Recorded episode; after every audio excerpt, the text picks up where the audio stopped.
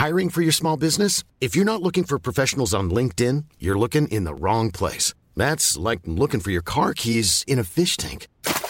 LinkedIn helps you hire professionals you can't find anywhere else, even those who aren't actively searching for a new job but might be open to the perfect role. In a given month, over 70% of LinkedIn users don't even visit other leading job sites. So start looking in the right place. With LinkedIn, you can hire professionals like a professional. Post your free job on linkedin.com slash people today. Heraldo Podcast, un lugar para tus oídos. Hoy, en primera plana, ¿qué nos pasó? Un estudio reveló que los mexicanos fuimos los que subimos más de peso durante la pandemia. Esto es Primera Plana de El Heraldo de México. De acuerdo con un estudio realizado por la consultora Ipsos, México se convirtió en el país que más aumentó de peso durante la pandemia de COVID-19. Según el reporte de acciones e intervenciones para bajar de peso de la consultora, la pandemia ocasionó que los mexicanos subieran un promedio de 8.5 kilos durante 2020 y 2021, mientras que la media a nivel mundial fue de 6.1. En este sentido, una encuesta hecha por la organización Quiero Saber Salud dio a conocer que el aumento de peso entre la sociedad mexicana se debió principalmente a la falta de actividades que ocasionaron las restricciones sanitarias en todo el país. Para los especialistas del Instituto Mexicano para la Competitividad, además de tener un impacto en la salud y bienestar de los mexicanos, enfermedades como la obesidad, diabetes e hipertensión repercuten en la economía, pues provocan que el crecimiento se reduzca hasta 1.3 billones de pesos al año. Esto se debe a que las autoridades sanitarias y de salud deben invertir altas cantidades de dinero para atender a todos los pacientes. Es por ello que los médicos y especialistas del Centro de Investigación Económica y Presupuestaria aseguraron que el gobierno debe crear acciones y programas de prevención y atención para el sobrepeso y otras enfermedades y así garantizar el crecimiento económico del país. Con información de Laura Quintero. ¿Quieres estar bien informado? Sigue a Primera Plana en Spotify y entérate de las noticias más importantes. Aunque más de 66 mil empresas ya se registraron como prestadoras de servicios especializados en subcontratación, la Secretaría del Trabajo y Previsión Social encontró irregularidades en cerca de 8 mil registros, pues algunas compañías siguen ofreciendo outsourcing de manera ilegal. Cabe recordar que desde julio el outsourcing está prohibido para aquellas personas que no brindan servicios especializados, por lo que tenían la responsabilidad de regularizar la contratación de sus empleados para que pasaran a formar parte de las nóminas.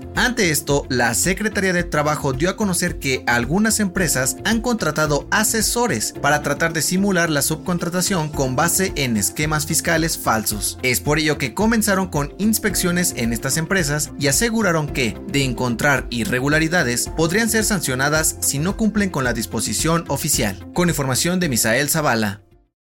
Este lunes, la titular de la Secretaría de Turismo de la Ciudad de México, Paola Félix, dio a conocer que el 31 de octubre se llevará a cabo una nueva edición del desfile internacional del Día de Muertos. Este año, el festival llevará por nombre Celebrando la Vida. Contará con 450 voluntarios, 150 músicos, 10 carros alegóricos de al menos 23 países, 7 alebrijes, homenajes a Tintán, Diego Rivera y Frida Kahlo, entre otros, y recorrerá 8.7 kilómetros a lo largo de la ciudad. El desfile iniciará al mediodía en el Zócalo y terminará en el Campo Marte. Serán 5 horas de show y contará con medidas para prevenir contagios de COVID-19, como la toma de temperatura y usar cubrebocas en todo momento. Con información de Almaquio García.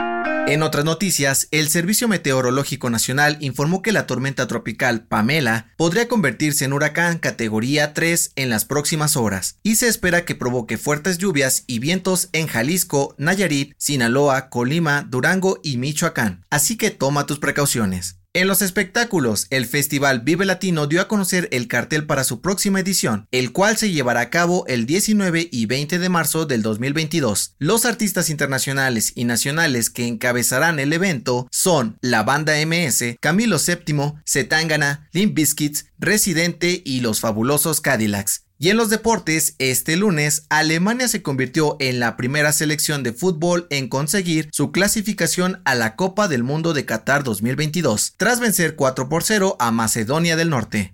El dato que cambiará tu día.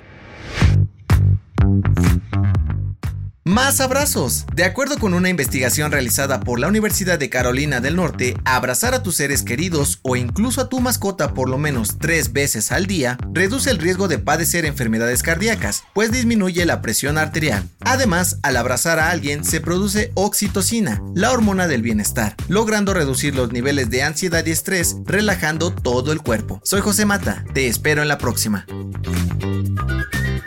Esto fue Primera Plana, un podcast del Heraldo de México.